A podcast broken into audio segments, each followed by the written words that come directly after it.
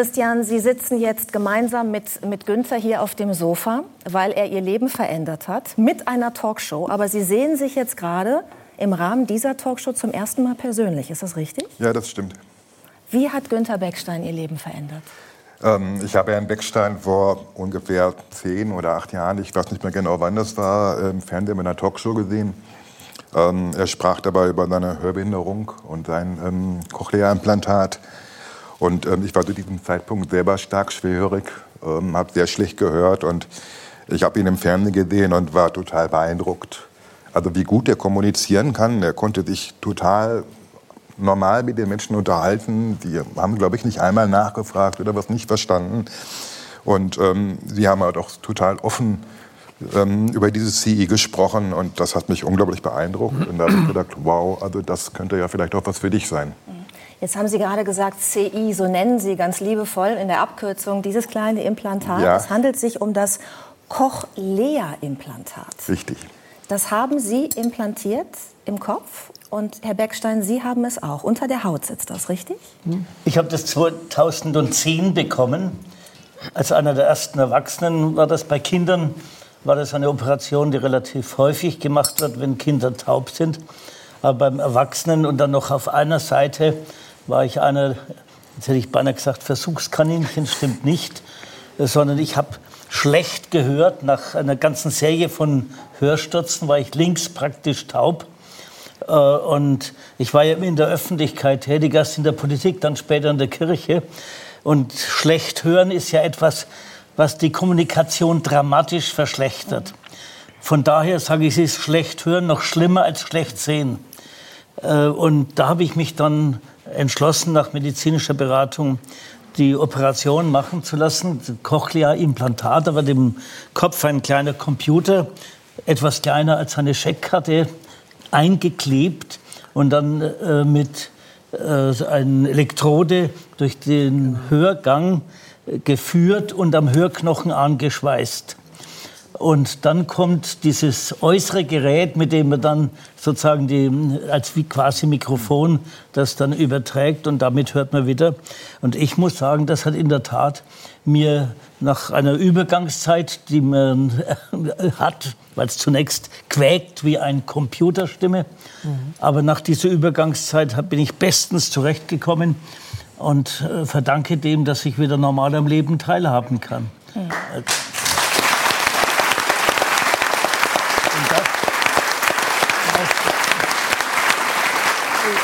Was er gerade angesprochen hat, das verdanke ich meiner Frau, die mir von vornherein gesagt hat, du musst da ganz offen und transparent mit umgehen. In dem Augenblick, wo du es nicht machst, ist es ein Thema, wo dann irgendeine Zeitung das mit der komischen Geschichte bringt. Du musst zu deinen Fehlern stehen und musst das ganz offen kommunizieren.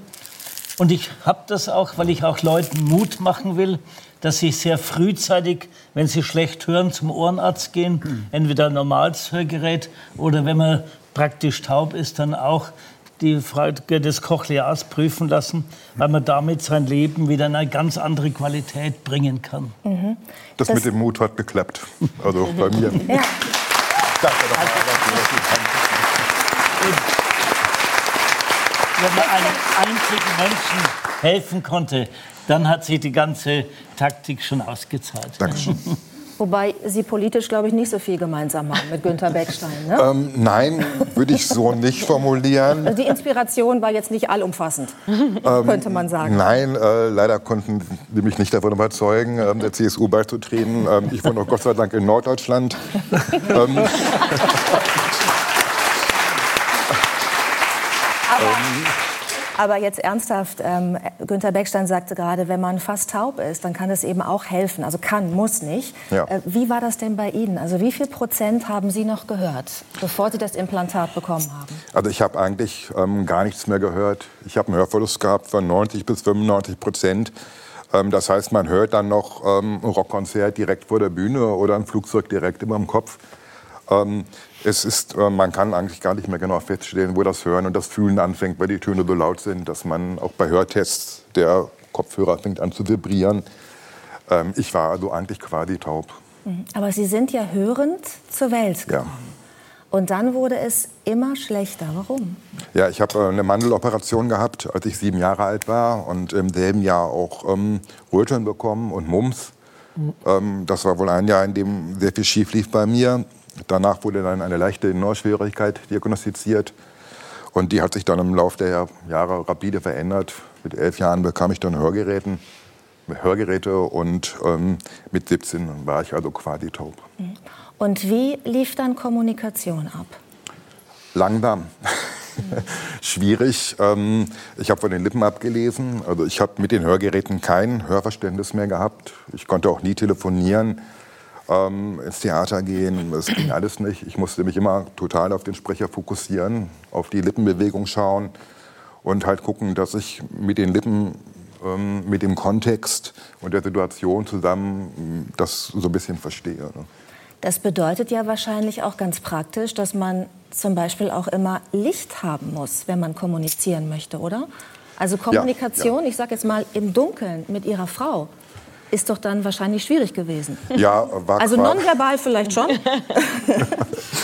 Ja, ähm, das ist ein wirklich guter Punkt. Also man braucht halt das Mundbild. Das heißt, ähm, alles, was den Mund verdeckt, ähm, sei es jetzt ein schöner bayerischer Bart oder schlechte Lichtverhältnisse, äh, eine Maske, eine medizinische Maske, machen es quasi unmöglich zu hören.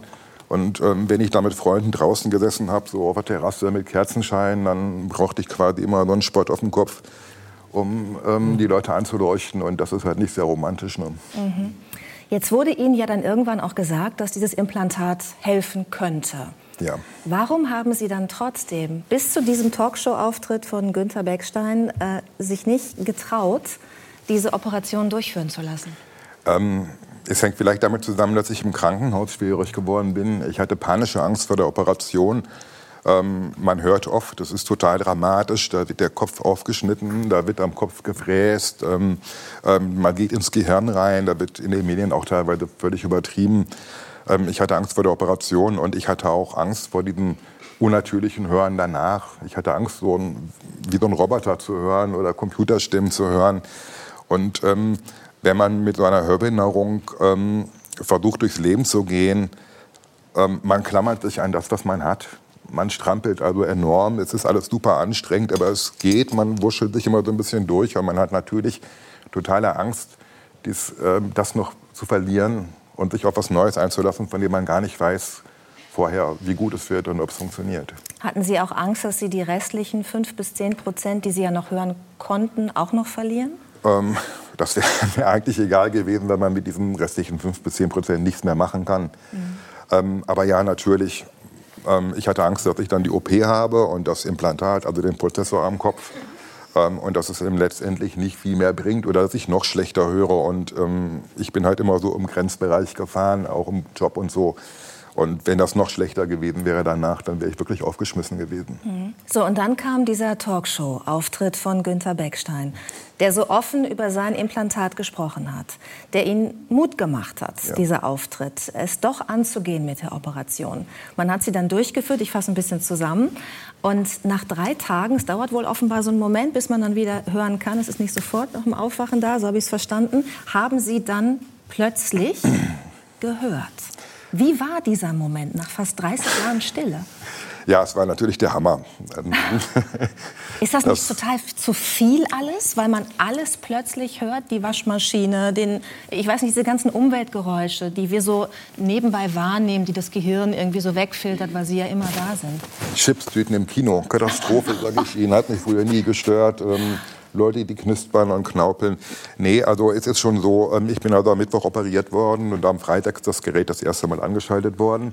Ähm, es ist unterschiedlich. Manche Kliniken machen erst, erst nach zwei bis vier Wochen. Ähm, die Klinik, in der ich war, es halt nach drei Tagen schon aktiviert. Es hat sich am Anfang alles, wie Herr Beckstein auch schon gesagt hatte, sehr unnatürlich angehört. Die Stimmen waren alle so ein bisschen wie Mickey Maus und ähm, quäkig. Und ähm, mein, meine erste Reaktion war einfach erstmal toll, es funktioniert. Ich war total glücklich, dass es funktioniert hat. Und ähm, das Zweite, was ich meinem Autoingenieur gesagt habe, also den Tontechniker würde ich feuern, der das Ding eingestellt hat. ähm, der Ton war nicht wirklich schön. Und es hat sich bei mir dann aber nach sehr, sehr kurzer Zeit total normalisiert. Also ich konnte auf Anhieb mit einem Implantat besser verstehen als mit beiden Hörgeräten. Ich mhm. konnte am ersten Tag schon wirklich wieder richtig Musik hören, was für mich also eine totale Offenbarung war. Ich liebe Musik und konnte 30 Jahre lang sehr schlecht Musik hören nur. Und ähm, ich habe dann am nächsten Tag zu Hause ähm, tatsächlich gehört, dass das Klavier verstimmt ist, als mein Sohn Klavier gespielt hat. Und das war der Hammer. Ne? Also das kann man nicht beschreiben.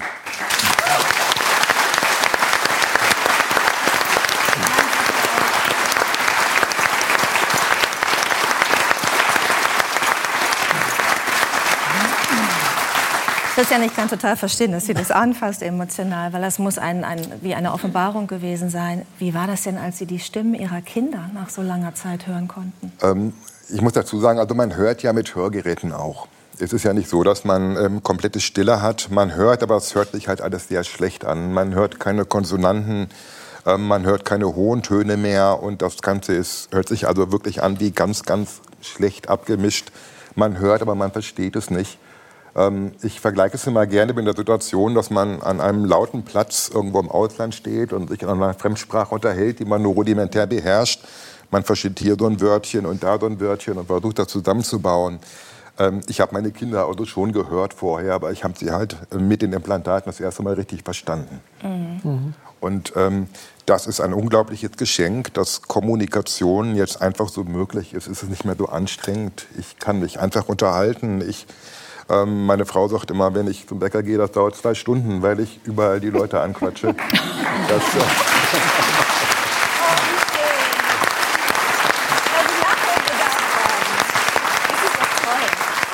Es macht einfach Spaß zu kommunizieren. Mhm. Und das ist, glaube ich, das schönste Geschenk neben der Musik. Mhm. Günter Beckstein, äh, ich habe mir sagen lassen, dass Sie ein, ein, ein extra Frauenprogramm haben. Das möchte auf ich auch. dem Implantat. Äh, was, was kann ich mir denn darunter vorstellen? Also ist hier ein kleiner Computer eingebaut äh, und da kann man verschiedene Programme installieren. Und ich habe mir äh, von äh, meinen äh, Ärzten die Programme so ausgesucht, ein Normalprogramm. Dann habe ich ein Programm, das die hohen Stimmen, die besonders schwierig zu hören sind, Sie haben das vorhin ja auch gesagt, dass die hohen Stimmen besonders verstärkt werden. Das ist das Frauenprogramm? Das ist das Frauenprogramm. Haben Sie das gerade eingeschaltet für mich? Nein, ich habe heute Normal, das Normalprogramm. Okay. Ich könnte allerdings während der Sendung durchaus das umstellen. Über App geht das in der Zwischenzeit. Ach, auch das auch schon über die App? Ja? ja, natürlich ganz modern. Der Computer steht übrigens in Australien, wo das gemacht wird aber das funktioniert bestens. Dann habe ich eine Spezialität, die habe, glaube ich, nur ich. Ich habe nämlich gesagt, wo es besonders schwierig ist, äh, ist, wenn man beispielsweise auf dem Oktoberfest ist oder, oder in einem Bierzelt. Ich habe also ein Programm, das die Hintergrundgeräusche wegfiltern soll. Das klingt besser, als es ist. Es klappt natürlich haushoch nicht. Aber es ist immerhin so, dass die, der Lärm im Hintergrund reduziert wird und man damit zum Beispiel im Bierzelt schon die Chance hat, den gegenüber sitzenden Menschen einigermaßen zu hören. Mhm. Also von daher habe ich die unterschiedlichen Programme und dann habe ich noch eins, wenn es insgesamt ganz, ganz leise ist, wo alle äh, Verstärkungen auf die maximale Höhe getrimmt worden sind. Aber das ist dann etwas, was, wenn man sich normal unterhält, dass es dann fast schmerzhaft ist, weil dann die Stimmen so laut sind. Also es ist wirklich etwas, wo man ganz, ganz äh, leise äh, Stimmen und leise Situationen extrem hoch äh, stellen kann. Und wenn Sie ähm, Talkshows sehen mit ähm, Kolleginnen und Kollegen anderer Parteien ähm, oder Bundestagsdebatten, schalten Sie an der App dann auch manchmal komplett auf Mute? also ich genieße.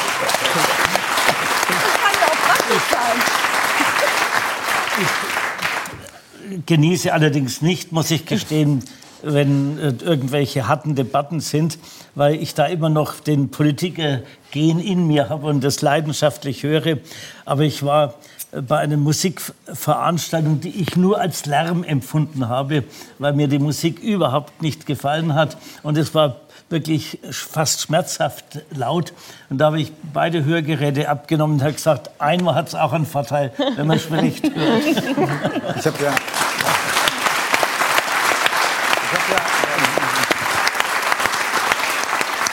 viele Jahre aus großer Nähe äh, einen Mann beobachten und erleben dürfen, der äh, ein Hörgerät hatte, aber kein Implantat, also meistens sehr schlecht gehört hat, nämlich Helmut Schmidt.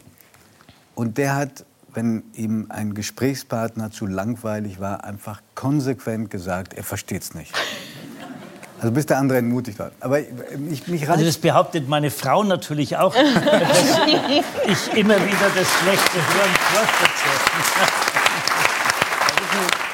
Ich habe sie ja, ich habe ja lange in München gelebt und ich habe sie äh, erlebt in ihrer politisch aktiven Zeit. Sie waren einer der bekanntesten und mächtigsten Politiker der CSU. Was mich so äh, die ganze Zeit, als Judith und ich angefangen haben, diese Sendung vorzubereiten, beschäftigt hat, ist die Frage, wie haben Sie den Wechsel von der aktiven Politik sozusagen in den Ruhestand verkraftet? Ich frage Sie das auch deswegen, weil Ihr Kollege Theo Weigel, der schon häufiger hier war, der mal gesagt hat, ein Satz, den ich nie vergessen werde, was meinen Sie, wie das ist, wenn Sie bei einer Veranstaltung sind und der Einzige, der noch freiwillig zu Ihnen kommt, ist der Ober, um nach der Rechnung, die Rechnung zu bringen? Also es ist natürlich schon etwas, was einen persönlich sehr trifft, wenn man zurücktritt. Ich habe ein Wahlergebnis äh, gehabt, das heute von allen als toll angesehen wurde, 43,5 oder was Prozent. Aber die eigenen da werden Sie heute Kanzlerkandidat mit dem. eigenen Ansprüche waren 50. Und dann war es ziemlich schnell klar, dass es in der Partei massive Widerstände äh, gibt, trotz aller Beschlüsse. Ursprünglich hat die Partei beschlossen, ich soll im Amt bleiben. Aber äh, mir hat dann eine Kollegin, die ich selber ins Kabinett berufen hatte, gesagt, äh, in Ihrem Vorstand sei besprochen worden, wenn der Beckstein nicht freiwillig zurücktritt, machen wir mit ihm die Simonis. Simonis war damals die war, die war gerade von der, von der Partei, von der SPD ähm, aufs, ähm, wie soll man sagen, aufs Übelste ähm, hinter die Fichte geführt worden. Und äh, damit war für mich jedenfalls klar, dass ich äh, es viel vernünftiger mache, dass ich freiwillig zurücktrete. Ich erspare dem Land einen quälenden Prozess, ich erspare der Partei, ich erspare mir selber einen quälenden Prozess und bin dann am nächsten Tag vor die Presse getreten. Das einzige Mal, wo ich nur einen Zettel hatte, den ich abgelesen habe und keine Fragen zugelassen habe, wo ich dann mit zwei Sätzen erklärt habe, dass ich nicht wieder zur Wahl antrete. Und wie lange hat es gedauert, bis Sie keine Entzugserscheinung mehr hatten? Also es war natürlich eine wirklich äh, eine Entscheidung, die einem dann schon äh, absolut schmerzhaft ist. Ähm, ich habe ja äh, monatelang mit jedem Körper, auch bis an die Grenze dessen, was ich gesundheitlich aushalte, dafür gekämpft im Wahlkampf, dass man äh, nach der Wahl wieder in die Regierung kommt, dass äh, ich das Amt weiterführen kann. Aber wie gesagt, der Wähler hat das anders entschieden und dann war es klar. Vollzogen ist das dann geworden, wenn, so ist die Verfassungslage in Bayern, der neue Ministerpräsident gewählt wird. Und ab dem Moment geht dann alles, was mit dem Amt zu tun hat, auf den neuen Ministerpräsidenten über. Also zum Beispiel der persönliche Referent ist ab dem Moment der Wahl der persönliche Referent des Neuen. Meine Begleitschützer waren damit die Begleitschützer von Horst Seehofer.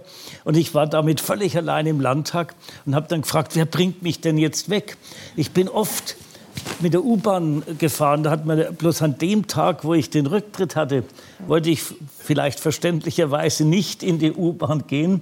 Dann hat ein freundlicher Polizist gesagt, ich habe jetzt Dienstschluss, ich fahre Sie nach Hause. Wahnsinn. Aber das ist auch natürlich in der Demokratie alles, was mit dem Amt verbunden ist, das ist amtsbezogen und nicht personenbezogen. Im Land übrigens noch viel stärker als auf der Ebene des Bundes. Ähm, und von daher war das schon eine ziemlich äh, schmerzhafte Sache. Äh, zumal man alle die Annehmlichkeiten eines Amtes, dass man Fahrer hat, dass man zur Veranstaltung hingebracht wird, dass man jemanden hat, der ein Grußwort schreibt, das man dann äh, verwenden kann, dass man ein Büro hat, das ist alles weggefallen.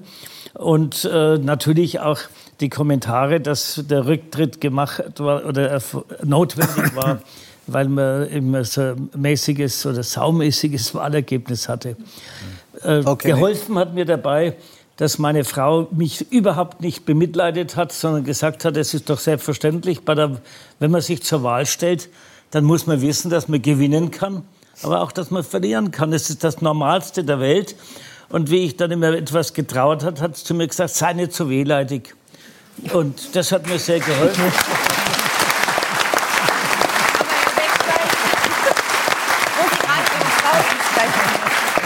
Frau ist ja geblieben. Die Personenschützer sind gewechselt zum neuen Ministerpräsidenten. Ihre Frau ist geblieben und es steht eine goldene Hochzeit an. Was für Sie ist jetzt persönlich aufregend? Daran können wir, glaube ich, auch sehen, ob Sie wirklich loslassen konnten. Die anstehenden Landtagswahlen in Bayern oder diese goldene Hochzeit? Das Sie überlegen schon viel zu lange, darf ich Ihnen als Frau sind sagen. Keine Gegen, sind keine.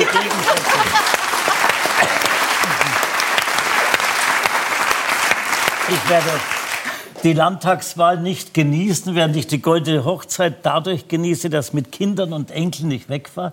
Sind wir 15 Mann, ich habe sieben Enkel, drei Kinder. Die dazugehörigen Frauen. Wie haben Sie das alles geschafft in der ganzen politischen Zeit? ich, glaube, ich glaube, das war auch wieder die Frau, die das geschafft hat. Vor allem muss ich, muss ich gestehen, seitdem ich manchmal für zwei oder wenn es hochkommt, drei Stunden, zwei oder drei Enkel habe, Seitdem weiß ich, was die Frauen leisten. Denn wenn, mit zwei Stunden Enkeln äh, bin ich mehr geschafft, als wenn ich den ganzen Tag im, äh, in der Politik unterwegs gewesen bin. Und ich, ich wenn, wenn, meine Frau war immer voll berufstätig und ich war ja praktisch die ganze Zeit in der Politik unterwegs. Sie war faktisch alleinerziehend. Aber auch wenn ich sehe, was insgesamt Frauen leisten, die heute Beruf und Familie miteinander verbinden müssen. Da habe ich den aller, allergrößten Respekt. Ich erlebe allerdings auch, wie schön es ist, denn die Enkel, da springt ein Stück des Lebens auf einen über, der Lebensmut, was die für tolle, manchmal auch blöde Ideen haben, sodass man von Herzen lacht. Also es ist etwas, was für mich wirklich ein ganz, ganz wichtiger Teil meines Lebens geworden ist.